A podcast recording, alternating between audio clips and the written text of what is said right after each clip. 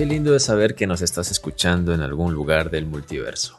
Ponte cómodo porque este espacio es para que te relajes y para que pases un momento ameno.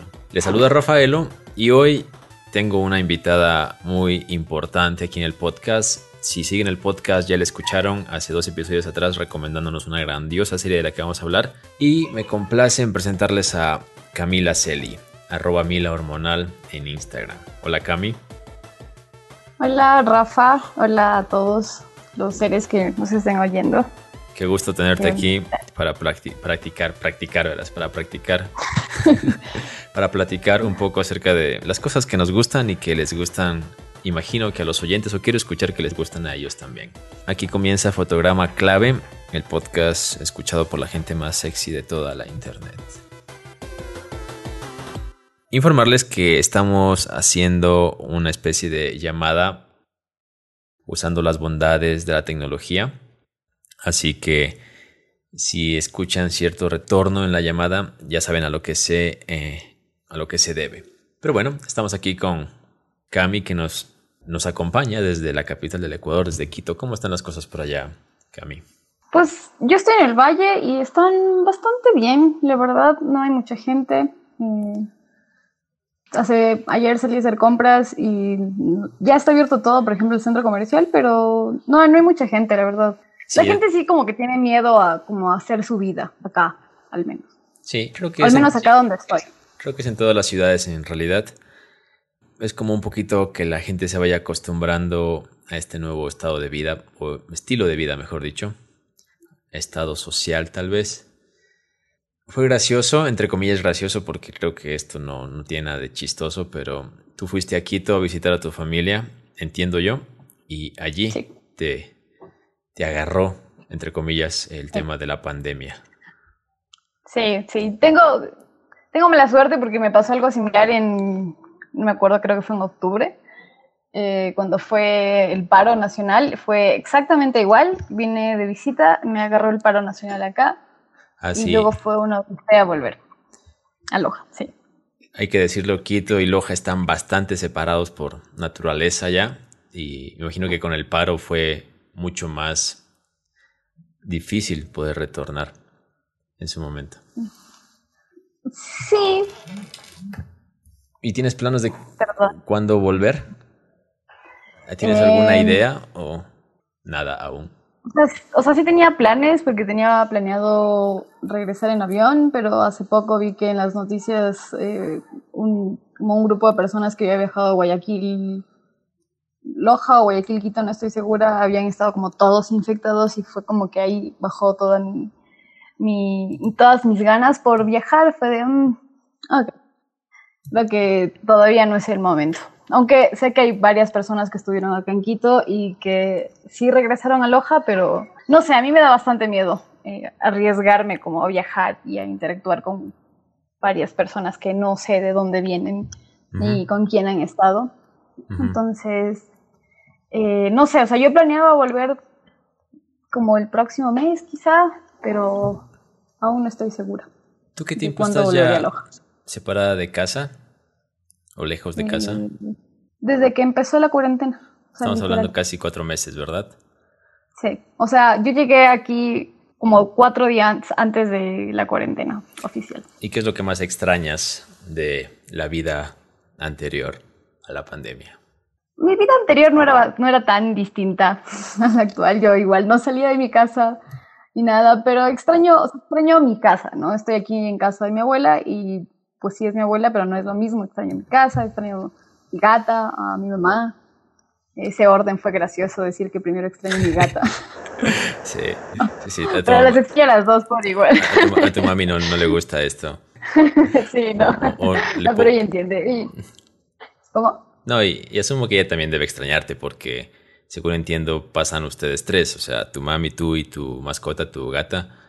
Y imagino que la, ausencia de una de las de ustedes tres se siente bastante. A diferencia de familias grandes donde quizá no se siente tanto o sabes que un miembro de la familia eh, está cerca en la misma ciudad tal vez o en una ciudad cercana, pero no tan lejos como Quito y Loja, que están prácticamente a medio día de viaje.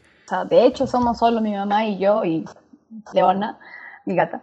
Y sí, o sea, creo que ya pasó lo más duro que fue el confinamiento absoluto. Como mamá ya se reintegró al trabajo y entonces como que se dispersa más y Ok. topa más gente. Pero sí fue, fue, fue un poco, fue duro para ella, más, más que nada. Pero bueno, también esperando que las cosas se arreglen un poco, sobre todo para... Creo que lo que uno más extraña es eh, ese calor humano de las personas que aprecia y con las que tiene un vínculo afectivo, como en este caso tu familia, tu, tu mamá, bueno, tu mascotita también. Y creo que las personas en general lo que extrañamos es como más eso, como esa interactividad que antes la teníamos y no, era- no éramos muy conscientes de lo afortunados que éramos en tenerla en sí. ¿Sabes qué extraño yo? Yo extraño el cine, por ejemplo. Yo Ah, ex- pues sí. extraño ir al cine. Tú sabes que siempre ir a ver una película en el formato de la pantalla enorme y el sonido y demás es una experiencia que sí supera por más que tú tengas el plasma o el equipo más actual, sí hay una diferencia que uno extraña, creo yo. No sé si te pasa igual. O sea, es que también como esa, el, el sonido que te envuelve y el poder conversar después de la película, porque el estar en el cine causa sensaciones distintas. Te sientes como haber salido de la película. Eh, eso es lo que me pasaba a mí. Salías como con toda esta eh, energía que te transmitía a través del sonido envolvente y la pantalla gigante. Y luego el comentarla y tener como toda esa euforia post película es como Sí, algo Eh, que es lo importante. máximo.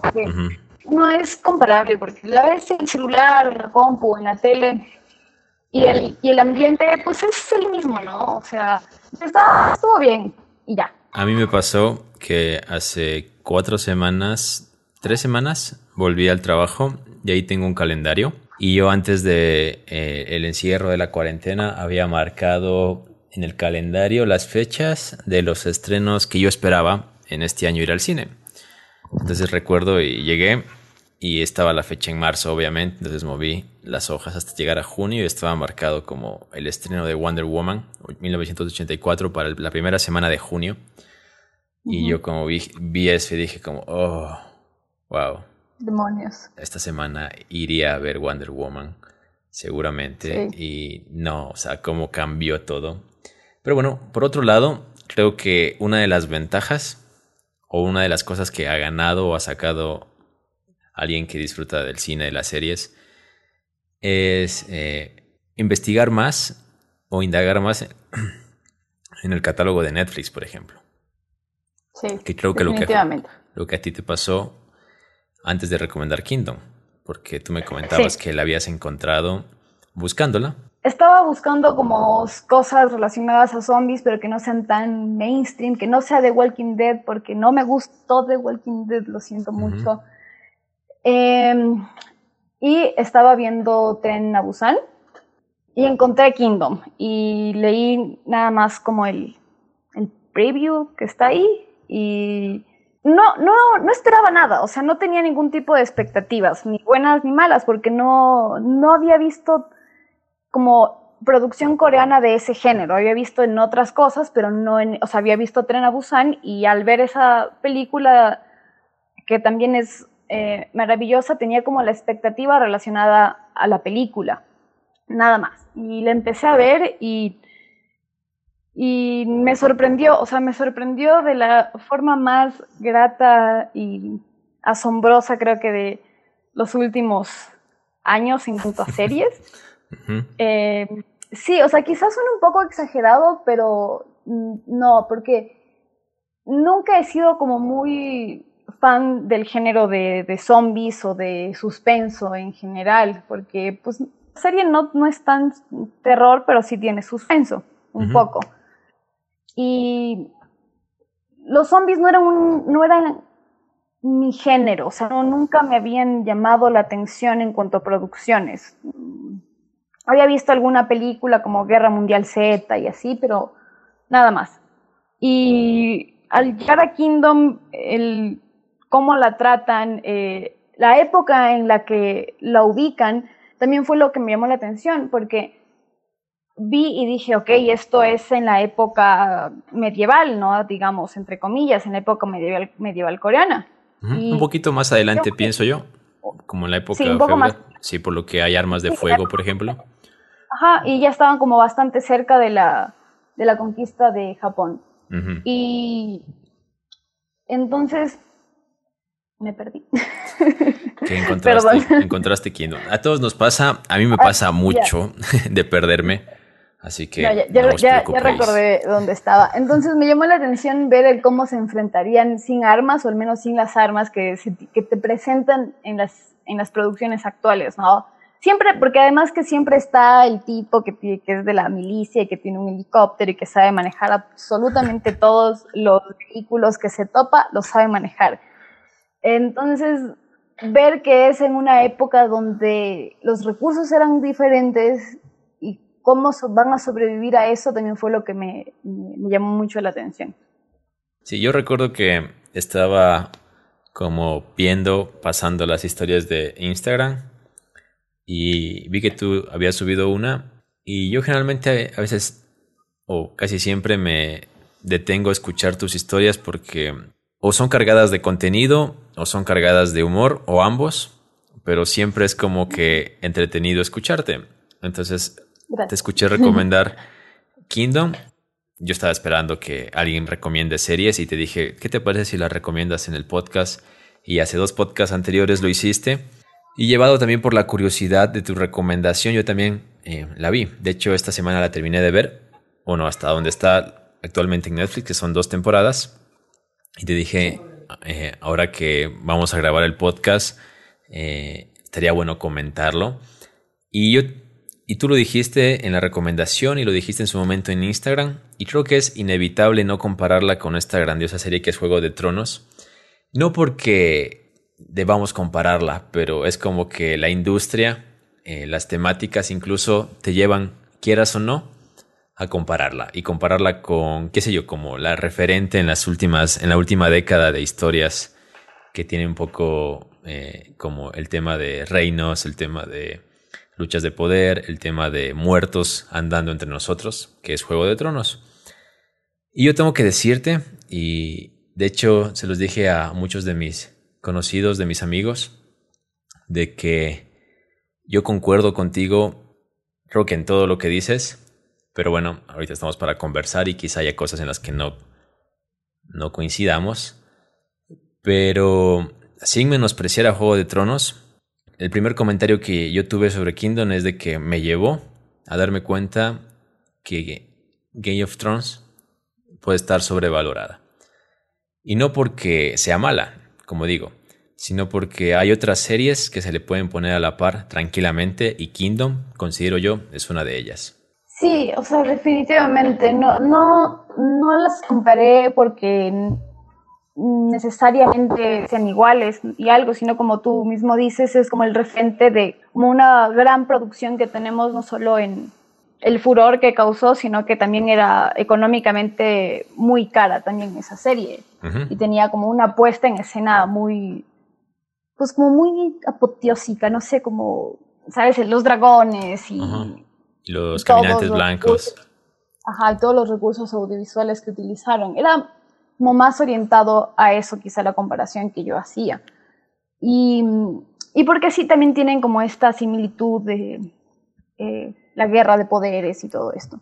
Em, sí, o sea, porque o sea, a pesar de que Game of Thrones me gusta muchísimo, siento que Kingdom tiene como un lugar especial en mi corazón lo empecé a ver sin esperar nada y a la final me dio absolutamente todo lo que necesitaba y siento que algo que, que tiene a rescatar, que tenía mucho Game of Thrones, era que casi no tiene relleno. Quizá alguna cosita ahí lenta, pero creo que más las cosas que utilizan es como para contarte cómo se llegó a ese punto, más, que, más que un relleno. Yo quería llegar a eso porque hay dos cosas que yo principalmente considero en las que Kingdom supera a Game of Thrones. Y las quiero comentar contigo. Yo una, más o menos ya te adelantaste. Bueno, de hecho las dos las mencionaste así como por encima, creo yo. Y una es el tema del presupuesto. asumo que Kingdom no tiene presupuesto, qué sé yo, ni la quinta parte de lo que es Game of Thrones por temporada. Pero a mí me encanta de Kingdom de que usan poco CGI.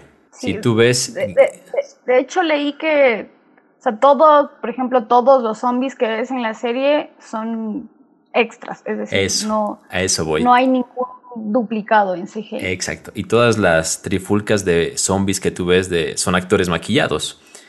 Y ver como su apariencia y su actitud, sí o sí te asombra más, le da como más naturalidad a la situación. Que tú, no sé si te sientas aterrorizado tal vez o con miedo o asombrado, pero sientes como natural el peligro, ¿sí? Eh, a diferencia, por ejemplo, de Juego de Tronos, donde hacen bastante uso del CGI, y tú ves los caminantes blancos y sí, o sea... No imponen. o sea, ponían la cantidad, más no ellos. Exacto tú los ves y es como que piensas, bueno, son seres de ficción, estos no existen en la realidad. Pero ves, por ejemplo, los, los muertos que se levantan en Kingdom y son personas realmente eh, cuyo organismo se está pudriendo y están corriendo hacia ti con toda la violencia y tú lo sientes más cercano y más natural. Entonces. Sí, el uso del gore que usaron siento que fue excelente porque eran bastante explícitos en, en muchas escenas y, eso también como que le daba mucha, te hacía sentir emocionado y asustado incluso. Sí, sí, sí, como sientes más adrenalina, creo yo, sientes como el peligro un poco más cercano. Creo que por allí puede ser lo que más o menos quería expresar. Y otra cosa, por ejemplo, en la que yo creo que eh, también supera Kingdom a Game of Thrones, es de que hay menos relleno. Es decir, por ejemplo, en Game of Thrones eran temporadas de 10 episodios hasta la última, hasta las dos últimas me parece. Sí. Y es como que, exacto, y es como que a lo largo de la temporada te iban contando planes o iban armándote la trama para que todo se desate en los dos últimos episodios, para que todo explote allí. En cambio, Kingdom, yo lo veo que te lo cuentan sin tanta, sin tanto plan alrededor, te lo van más directo a lo que quieren contarte y cada capítulo, conforme va avanzando, de hecho la serie es como que hace cosas que tú no te esperas. En cambio, en Game of Thrones es como que toda la planificación, tú más o menos ya te ves oler lo que va a pasar, lo que no puede pasar. Y de hecho creo que ese fue el error de Juego de Tronos, de que en las primeras temporadas se sentía un poco el relleno y en las dos últimas, en cambio, te contaron, en la última, mejor dicho, te contaron todo rápido muy, demasiado rápido. Sí, que tú sentiste como que qué pasó aquí, ¿sí? Pero en cambio me encanta el ritmo que le, que le impone Kingdom a la narrativa, a al contarte las cosas, porque el no esperarte cosas hace que tú te emociones más, de que digas, wow, o sea, ves, ves una solución, ves un conflicto, ves una solución, ves un conflicto, que de una u otra manera te tiene con mucha más expectativa. Además que si te pones a pensar, Kingdom nos, nos muestra perfectamente que no necesitas como muchísimos episodios para poder contarte bien la trama, porque a pesar de que son seis nada más por temporada, son, sí son muy largos también, ¿no? Pero te logra contar todo, si no sientes que te falta tampoco historia, porque lo que pasó también con la última temporada de Game of Thrones fue de, chuta, no, es que nos dieron solo ocho episodios, quizá que con dos o cuatro más bastado, pero acá no, o sea, te muestra que no necesita de esos dos o cuatro episodios más, sino que con seis pueden contarlo bien. Y, no sé si pueda decir que podría haber hecho eso Game of Thrones, porque también el que estén basado en libros, aunque este está también basado en un webcómic, así que creo que también, o sea, el, cómo fue la dirección es un, pro que tiene, que tiene Kingdom y, y que sí lo comenté en, mi pequeña reseña, que a veces parece que sabes qué es lo que va a pasar y de repente no, o sea, de repente el guionista hizo tan bien su trabajo que, que ese era su objetivo, el, el hacerte sentir que tienes control sobre el futuro de Kingdom y total se fue, se desvió por un camino que ni siquiera tenías contemplado. Eh, no sé si te pasó, que hay ciertos personajes que tú los vas conociendo y dices, chuta, este tipo es, eh, inderrotable, no hay manera en que lo puedas disminuir. Sí. Y de repente es como que ves toda la vulnerabilidad en el personaje en dos escenas después. O sea, es como que dices, wow, ¿sí? Sí, o sea, también eso. Algo que, que yo siento también es que Kingdom no tiene muchos diálogos. Siento que la serie se basa más en acciones, o sea, los ves a ellos como dialogar con las miradas o, o sus expresiones o las acciones o la desesperación que ves en los ojos pero siento que en general no hay tanto diálogo como uno creería. Y siento que a pesar de eso no, o sea, que está bien, como que guarda el suspenso, el que no hablen tanto como en algunas otras producciones. O sea, no dan como el discurso del rey de que yo necesito porque yo soy el legítimo. Y así. O, a veces pasa de que hay algo que está aconteciendo es decir, te cuentan, no te cuentan el plan previamente, sino te cuentan ya cuando está pasando o ya pasó. Sí, eso, eso también me parece muy agradable, porque no es solo de esa. O sea, de hecho, varias producciones coreanas te muestran primero el desenlace y luego como en medio del capítulo te van mostrando, te van pequeñas escenas de cómo se llegó a eso. Exacto. Y eso, eh, narrativamente es, muy, muy, muy exquisito. Se agradece ese tipo de... De hecho, sí de experimentación en la narración. Hay algo que yo sí tengo que darle más crédito a Game of Thrones, y tal vez aquí debatamos, tal vez no. Yo creo que Game of Thrones te presenta un mayor desarrollo de personajes. Por ejemplo, en Kingdom tú ves sobre todo los personajes principales y ya sabes quién es el, el antagonista, quién es el protagonista, quién es el bueno y quién es el malo, entre comillas. Y a lo largo de toda la historia, al menos de las dos primeras temporadas, poco cambia aquello, a diferencia de otros personajes quizá un poco secundarios. Sin embargo, por ejemplo, en Juego de Tronos, bueno, también sería un poco injusto comparar ocho temporadas con dos temporadas, pero eh, tú ves un mayor crecimiento de personajes, de personajes que van cambiando un poco en sus motivaciones. Por ejemplo, te lo presentan a Jamie Lannister o al Sabueso, por ejemplo, de que terminan la serie muy diferentes a como empezaron. Y creo que allí, en ese, en ese punto, sí tengo que darle como el, el ok a Game of Thrones en ese caso. Eh, sí, o sea, sí en parte estoy de acuerdo, pero como dijiste, quizás un poco apresurado. Eh, debemos recordar que mucha gente se aburrió en la primera temporada de Game of Thrones y sin embargo como que le dieron el chance y luego cambiaron las cosas. Pero Sí, definitivamente. Lo que pasa también es que en Game of Thrones habían muchísimos personajes. Tenías que verte el resumen de la temporada anterior para acordarte quién era quién. Exactamente. y de lo que pasó y de quién era quién. Claro. Eh, siete reinos y, te mostraban como las personas principales y te mostraban sus tramas y los problemas internos. Y en Kingdom lo redujeron, o sea, redujeron, ni siquiera abarca toda Corea, al menos en estas dos temporadas, no abarca ni siquiera toda Corea, abarca un sector. Y quizá, quizá también lo hicieron porque estaban probando, estaban, era una serie nueva, pero yo siento que eso va a cambiar en las próximas temporadas, que van, lo van a expandir por Corea a la plaga. Sí, sí, sí, sí. Y, y que van a, a desarrollar a un, un poco más a los personajes, definitivamente. Pero sí, en este punto, en eso sí podríamos darle puntos a favor a Game of Thrones. Algo que también me encantó de Kingdom, qué buena manera de cerrar una temporada, porque te cierran un arco narrativo, lo concluyen y te abren otro, ¿sí? Para que tú tengas dos cosas en tu cabeza. Primero, satisfacción por haber visto cómo terminaba un arco y a la vez expectativa para con lo que va a pasar. ¿sí? Entonces, creo que es muy rico eso. A diferencia de otras series, de muchas series en general, donde tú ves terminar una temporada y es como que no, se, no te satisface del todo lo que has visto hasta ahí.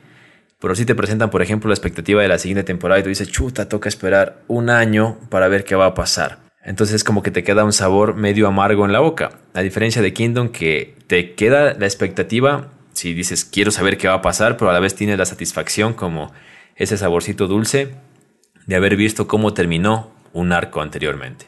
Después de mis recomendaciones en Instagram, varias personas la vieron y, y me sorprendió porque, me o sea, me sorprendió que me, hagan, o sea, no me hagan caso, pero tomen en cuenta mi, como mis sugerencias, mis opiniones, porque a veces subo esas cosas a Instagram con ganas nada más de desahogarme y como que me da un poco igual si, si realmente siguen o no mis recomendaciones. Eh, y me sorprendió eso, o sea, que luego me escribieran personas a decir, hey, como gracias por la recomendación, no sabía que podía encontrar estas cosas en Netflix se sintió bastante agradable. Sí, a mí me pasó que terminé de ver la segunda temporada y compartí el link de la serie en Netflix en algunos grupos, por ejemplo, un grupo de amigos del colegio y un grupo de amigos de la universidad, de compañeros de trabajo.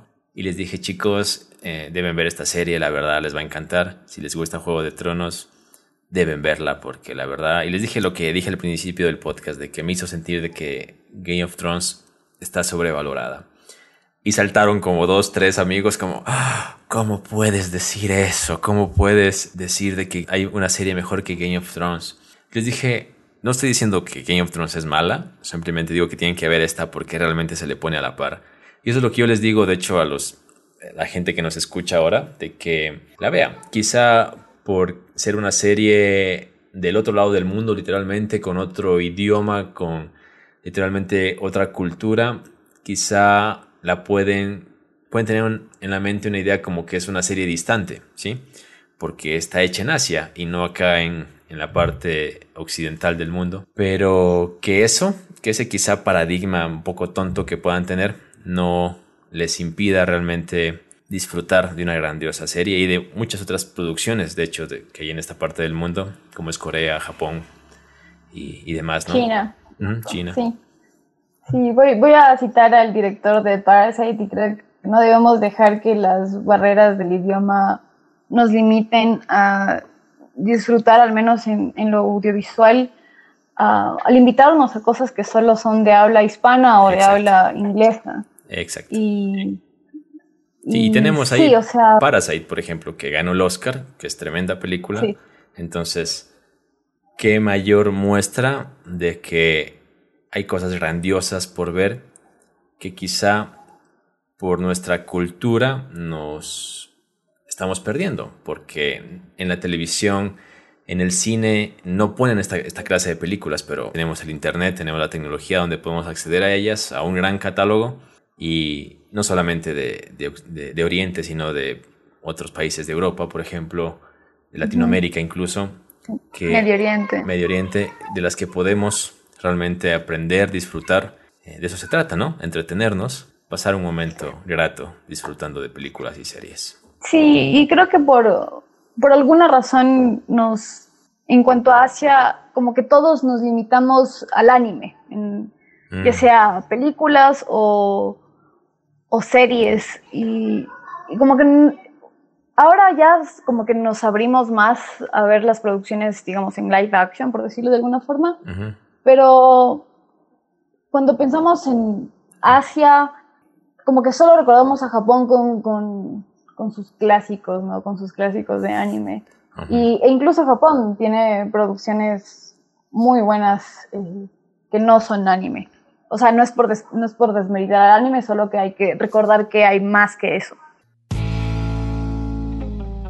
Les informo que varios creadores de contenido literario, como booktubers, book instagramers, y bloggers de Ecuador, México, Costa Rica y El Salvador se han unido para crear una feria de libro virtual y tienen un colaborador internacional.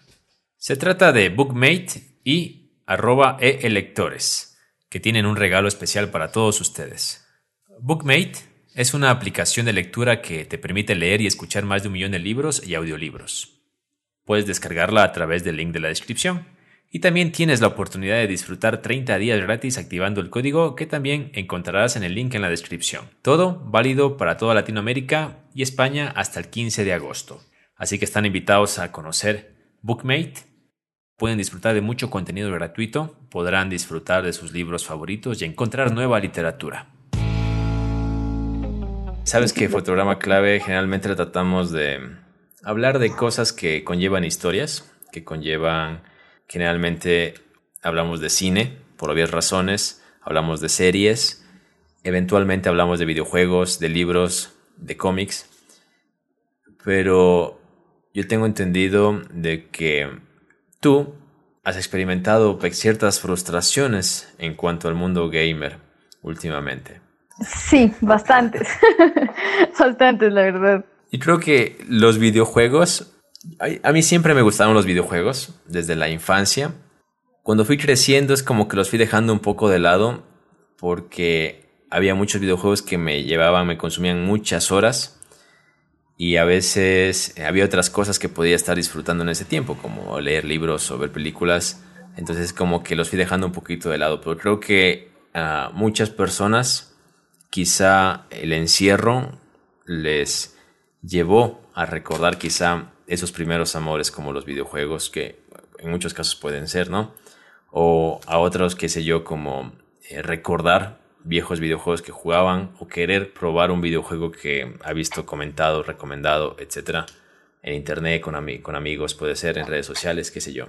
Yo, por ejemplo, recién retomé Dota 2, me frustré porque la verdad creo que todos ya están convertidos en Super Saiyajin y yo soy Krillin, o sea, nada, no hay manera, me explico, ya no hay manera, entonces dije, no, esto ya no es para mí. Ok. Pero por ejemplo. Entonces, ya no, ya no lo descargaré al parecer. entonces. No, creo que el problema es que como yo soy un jugador viejo, o sea, tengo. Mi cuenta fue creada como en el 2014.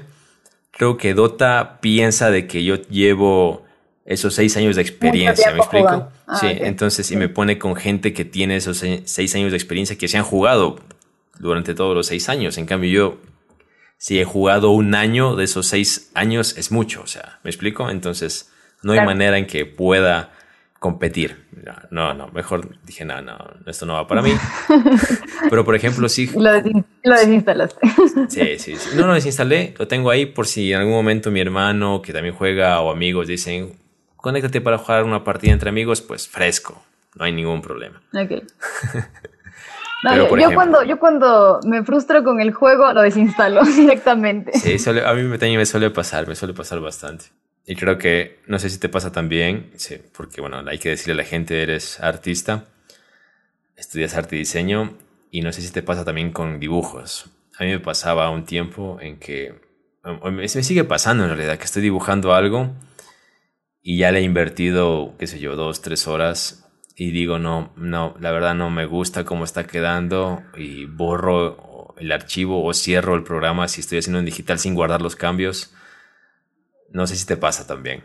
Sí, o sea, yo aún tengo ahí un tema. No, no sé si debo llamarme artista, pero sí estudio arte y diseño.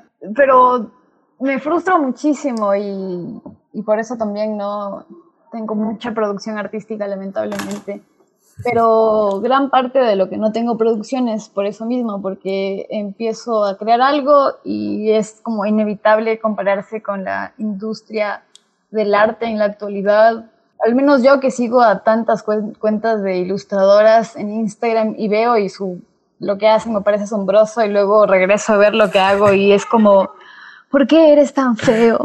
No, no, yo te entiendo. Me siento mal. O sea, yo creo, sí, sí creo que a todos nos pasa pero es como un poquito también de aprender a darte cuenta de que todo es un proceso, ¿no? De que todos ellos que están entre, sí, por decirlo así, como entre eh, la cream de la cream de, de los artistas son bastante reconocidos, pero hay que quizá darnos cuenta de que ellos siguieron un camino, un proceso de años de experimentación, de búsqueda, de desarrollo de estilo y a veces como querer compararnos a nosotros que estamos recién entendiendo esto de la ilustración o querer recién aprendiendo a desarrollar un estilo, saber qué contar o ese tipo de cosas, sí es como un poquito injusto con nosotros mismos. Sí es como que allí hay una tara que todos en algún momento debemos intentar resolver, pienso yo. Claro, me, comparo con artistas que veo que llevan 10 años, entonces es como un poco absurdo realmente, sí, definitivamente.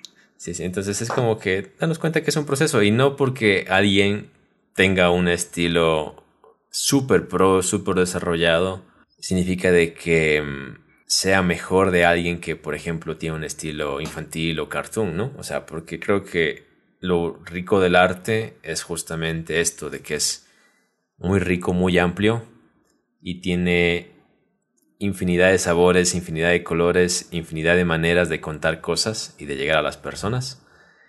Y no se, no se debe juzgar porque si es más complejo o más simple, sino creo que por el mensaje en sí, si logra comunicar lo que desea y de una u otra manera generar una reacción en el espectador. Y, si lo logra, creo yo que misión cumplida, ¿no? Bueno, pero nos fuimos al tema del arte, estamos hablando de videojuegos, nos desviamos un poco, así que retornemos al, punto de, a la parada del autobús de, los videojuegos. ¿Qué pasó? Aunque es un poco inevitable, a ver si hice por las ramas. Sí, sí, sí. Em, ¿Qué pasó? A ver, yo jugaba eh, WoW, World of Warcraft. Empecé a jugar ya muy grande porque tengo entendido que mucha gente se hizo muy fan desde que tenía 12, 13 años. Yo lo empecé a jugar a los 21. Eh, después de ver la película, no es que la película haya sido muy buena que digamos, pero fue como lo que desató. Y ahí fue cuando empecé a jugar y a probar y me encantó. O sea, tampoco había sido o sea, siempre me habían gustado los videojuegos, pero nunca he sido gamer ni nada que se le acerque. En especial porque nunca tuve una consola ni nada y tampoco me llamaban tanto la atención cuando era más, más joven. Ahora ya no, pero, pero nunca había tenido como el acercamiento necesario. Em, y, empecé a jugar a los 21 años, eh, WoW, y me encantó, jugaba en Windows y todo bien, todo feliz, todo era rosas y cosas bonitas. Y después cambié, cambié de mi, computadora por una Mac y llevaba, yo, bueno, llevo sin jugar como dos años. sin jugar nada, nada, nada. No, para nada. No he jugado WoW hace más de dos años, un poco más de dos años. Y, pero siempre he querido, he estado constantemente intentando instalarle a mi computadora el WoW y simplemente no puedo también debo recalcar que soy de esas personas que me gusta mucho jugar, pero soy muy mala. O sea, en eso de instalaciones o la computadora, no, soy. O sea, a mí esas cosas no se me dan. Y también como eh, mostré mi frustración en, Instagram porque al parecer eso es lo que hago. y, y, muchas personas me contestaron diciendo que no, sí se puede, que vea tutoriales. Creo que Instagram es tu sesión de terapia literalmente. Sí, es, como Twitter para mí más o menos. La gente va y se queja en Twitter, ajá, yo me quejo en historias de Instagram. Y, y, muchos me dijeron como, no, es que hay tutoriales, ¿por qué no simplemente te ves un tutorial y ya está? Pero es que lo he hecho y la gente no entiende que yo lo he hecho, o sea, he intentado instalarle. Es como, es como esta gente que, estas chicas que ven tutoriales de maquillaje y se ve simple y ya en la práctica realmente no, no, no encaja, no, no mismo. Ajá. Eh, Exactamente. Creo que es la misma analogía con el tema de el tema de, instalar cosas. Instalar cosas. sí. Y, dije, ok, bueno, voy a intentar jugar otras cosas que no es que se parezcan, pero pues que sí me llaman la atención. Eh, luego intenté descargar Smite y Smite ya no existe para Mac, antes sí había, y eso también me enojó mucho. Y dije, ok, no puedo jugar Smite, eh, voy a intentar jugar eh, League of Legends. Y estuve ahí como dos días intentando, bueno, ya lo descargué. Y ayer, ayer lo abrí y me metí a una partida y no tenía mouse. y me di cuenta de que necesitaba un mouse. y no pude, o sea, entrar a la partida igual, no entendí. O sea, yo, yo esperaba que haya alguna especie de tutorial, que te hagan, no sé, algo. Y y, entré a LOL y luego, bueno, capaz eso era el tutorial y yo no entendí. Intentaste jugar con. Intentaste jugar con el con el mousepad, con el trackpad se llama. Sí, con sí. Y, y, no sé si la gente con la que estaba jugando ya era real o eran bots, no sé, de ahí de... Asumo que eran bots. Creo que Love te da las primeras partidas hasta que aprendas las mecánicas. Eh, te, te, hace eh, jugar eh, con bots. El punto es que yo no entendí, me asusté y salí. no, o sea, es que ni siquiera podía moverme porque no tenía mouse, entonces lo único que hice fue, ah, quiero salir de aquí. Espero que no hayan sido personas reales y si no, pues ya nada. ahí se quedaron colgadas. Espero que no. Es como, te sentiste como cuando vas a comer sushi y te sirven palillos y tú no tienes ni idea de cómo manejar los palillos, así como... Sí, de hecho eso le pasa a mi mamá. Mi mamá cuando va a comer sushi pide un tenedor. ella no puede usar palillos. Yo, pido palillos con ayuda. no, o sea, mi mamá dice, o sea, me pasó eso ayer. Mi mamá suele decir, yo no tengo por qué sufrir con esto, me voy. Y eso fue exactamente lo que yo hice ayer. Eh, y bueno, ya me compré un mouse. Y ahora ya vas a jugar LOL. Vemos. no sé. No, de hecho, yo también. No sé. Me da, es que el PvP me da mucho miedo, la verdad. No, pero yo te conté que estaba frustrado porque no mismo en Dota, así que volví a instalar LOL, que son juegos similares, básicamente. Mm, sí. Pero la curva de aprendizaje de LOL siempre la he sentido un poquito más liviana, ¿sí? Dota me parece mucho más complejo desde el mapa, desde las habilidades de los, de los campeones, héroes, como quieran llamarlos. Entonces volví a instalar LOL y ya me sentí mejor porque ya no era el, el reventado de la partida, ya, o sea, ya era como que alguien que estaba a la altura, al menos de, de, su nivel, ¿no? De, de, los jugadores de mi nivel. Entonces... Es que, eso a mí me da mucho miedo, o sea, empezar a jugar y manquear porque voy a manquear, porque nunca en la vida he jugado nada parecido a LOL y que me manden votando. sí, también recuerdo ¿Qué va a pasar? que mis primeras partidas en LOL y en Dota eran lo más frustrante que puede haber, o sea, es, es literalmente, no sé, muy frustrante. Solo diré eso. Y sí, y como mencionamos, a veces cuando nos frustramos dejamos, dejamos votando todo. Pero creo que sí es importante verte al menos un tutorial para principiantes o cómo empezar, para que más o menos entiendas el juego, porque es un juego bien complejo. Es como, es literalmente un deporte, es como que te lleven a ver béisbol y tú nunca has visto béisbol en la vida, entonces no, te frustras, no vas a saber de qué va, o te llevan a ver hockey, o te llevan a ver fútbol, o te llevan a ver básquetbol, no sé, cualquier deporte con sus reglas, con sus mecánicas, no lo vas a entender.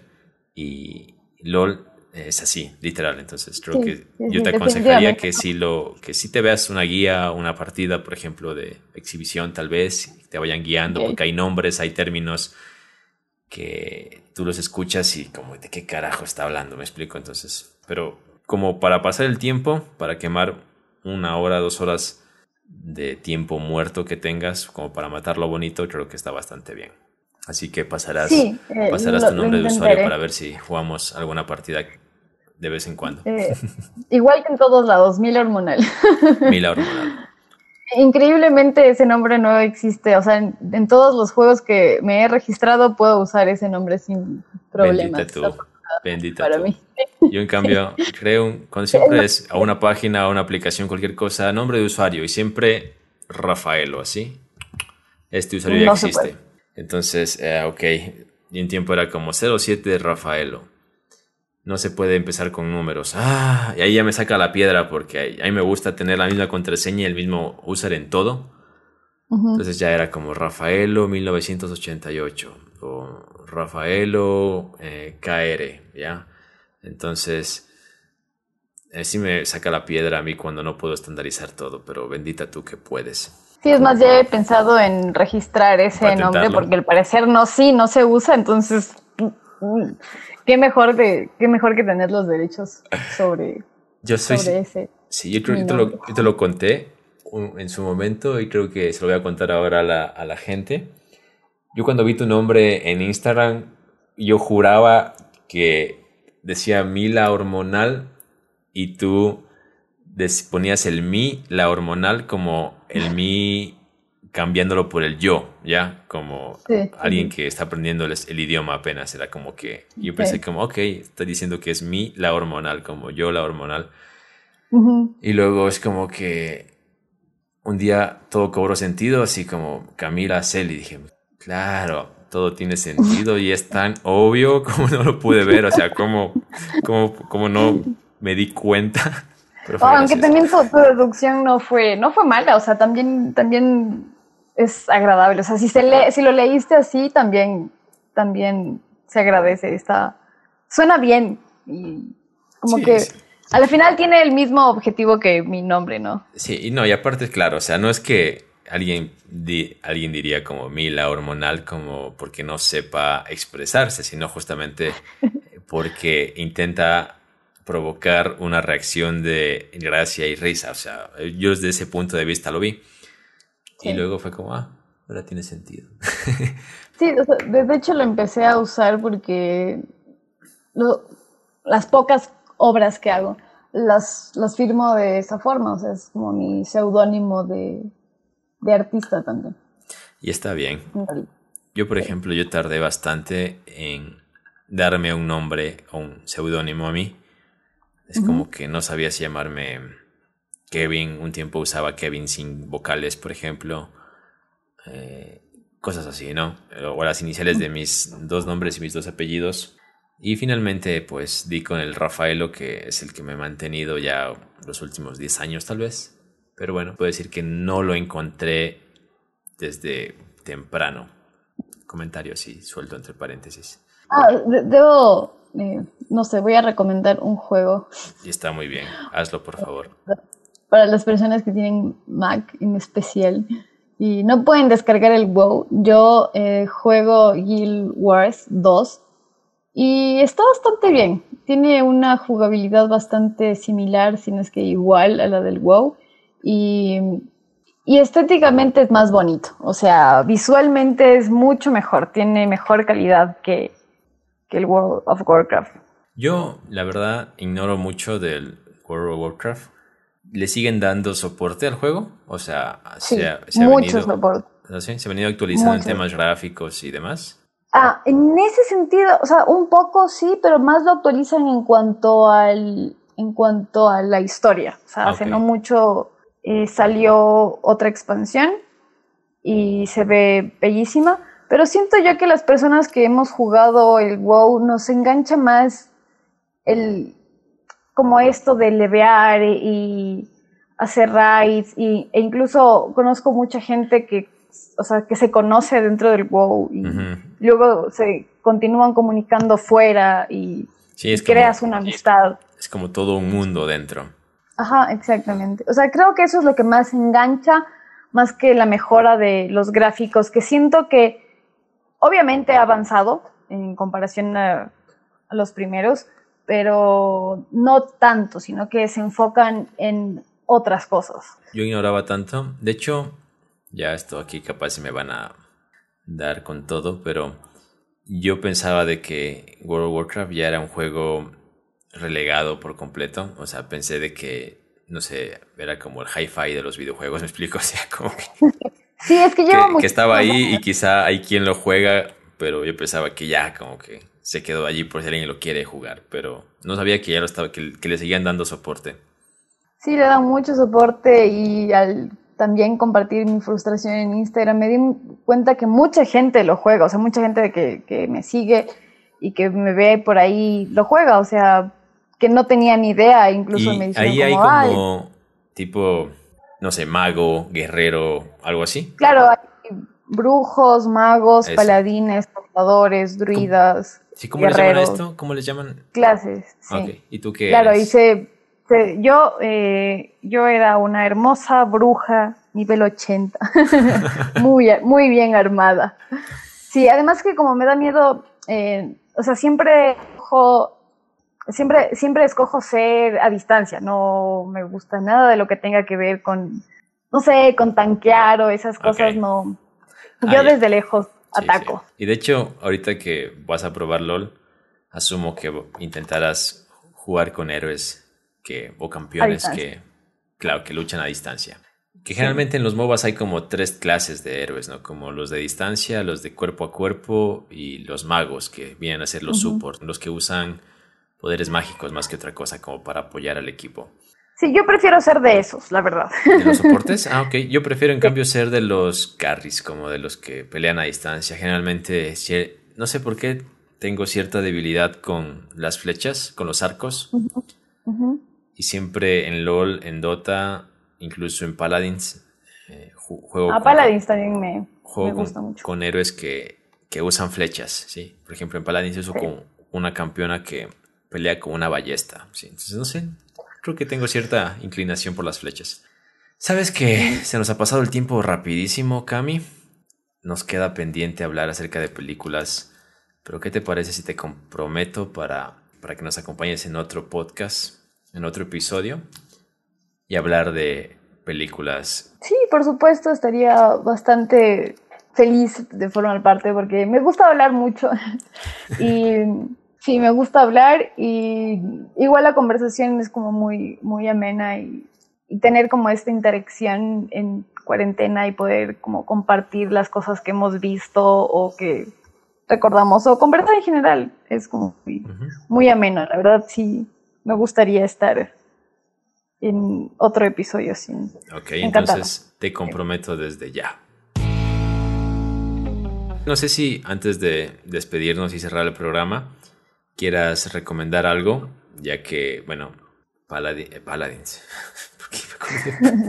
ya que Kingdom fue una gran recomendación. No sé si hayas visto algo o, no sé, un videojuego, un libro, un cómic, algo que se te venga a la mente que pienses que la gente que nos escucha debería consumirlo, leerlo, verlo, jugarlo. Um, Guild War, porque siento que es está un poco menospreciado y no entiendo por qué. Creo que ese es Guild Wars 2, además es como gratis y abierto al público, entonces creo que se merece un poco más de atención.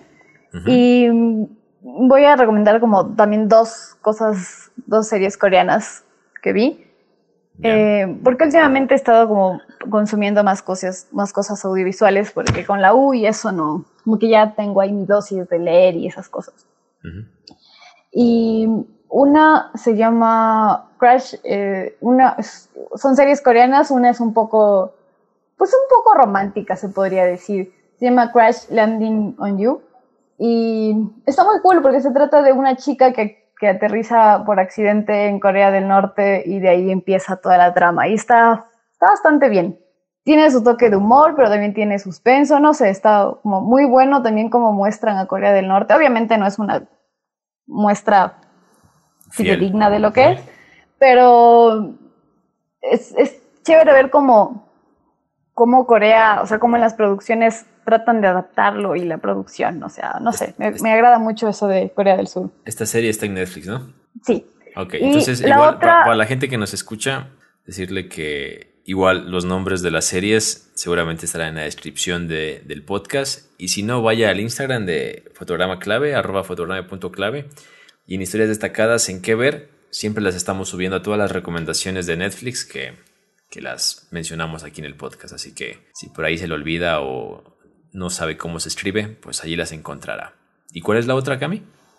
Eh, la otra igual está en Netflix y también es coreana. Yo todavía la estoy viendo, pero me, me está gustando bastante. Se llama Memories of Alhambra y se iba relacionada a esto de los videojuegos y, y es como es un híbrido entre Pokémon Go y Game, Game of Thrones, ¿no? Y eh, Go. Eh, oh, eres tú en el mundo real, tú haciendo todo, no es a través de un celular, sino que usan unas lentillas, unos lentes de contacto donde tiene todo y ahí te vas conectando con la gente y eh, tú vas y agarras una, una espada y además como lo curioso se supone que es que ellos desarrollaron esta tecnología a tal punto de que sientes la espada en la mano y, la usas y no sé, está muy, muy bueno también y va de la mano con esto de los videojuegos y también deben verla porque luego se queda, se va, se queda dentro, bueno, es parte de la premisa, así que no es spoiler, em, el protagonista se queda como entre el juego y la vida real y ahí tiene que intentar resolverlo. Perfecto, muy bien. Gracias Cami por las recomendaciones y sobre todo gracias por acompañarnos en el episodio de hoy. Recuerden encontrarla a Cami en Instagram, arroba Mila Hormonal. Siempre, bueno, ya lo mencioné aquí en el podcast también, sus historias siempre me, me llaman la atención, ya sea por el humor o por a veces el contenido un poco social, concientizador que tienes constantemente. Así que hay dos razones como para seguirte y, escuchar tu opinión. Así que allí te tienen en redes sociales. Gracias por acompañarnos el día de hoy. gracias por invitarme al podcast. Siempre las puertas abiertas y ya de hecho ya, te, ya hemos de concretar una fecha para que nos acompañes en otro episodio y hablar de películas y cositas un poquito más relacionadas al cine. Eso, Cami, muchas gracias, por tu compañía. De esta manera estamos llegando al final de Fotograma Clave. Recuerde que amar es compartir, así que si comparte este podcast con alguien cercano estará generando más amor en este mundo. Nos vamos, pero volveremos la siguiente semana. Chao.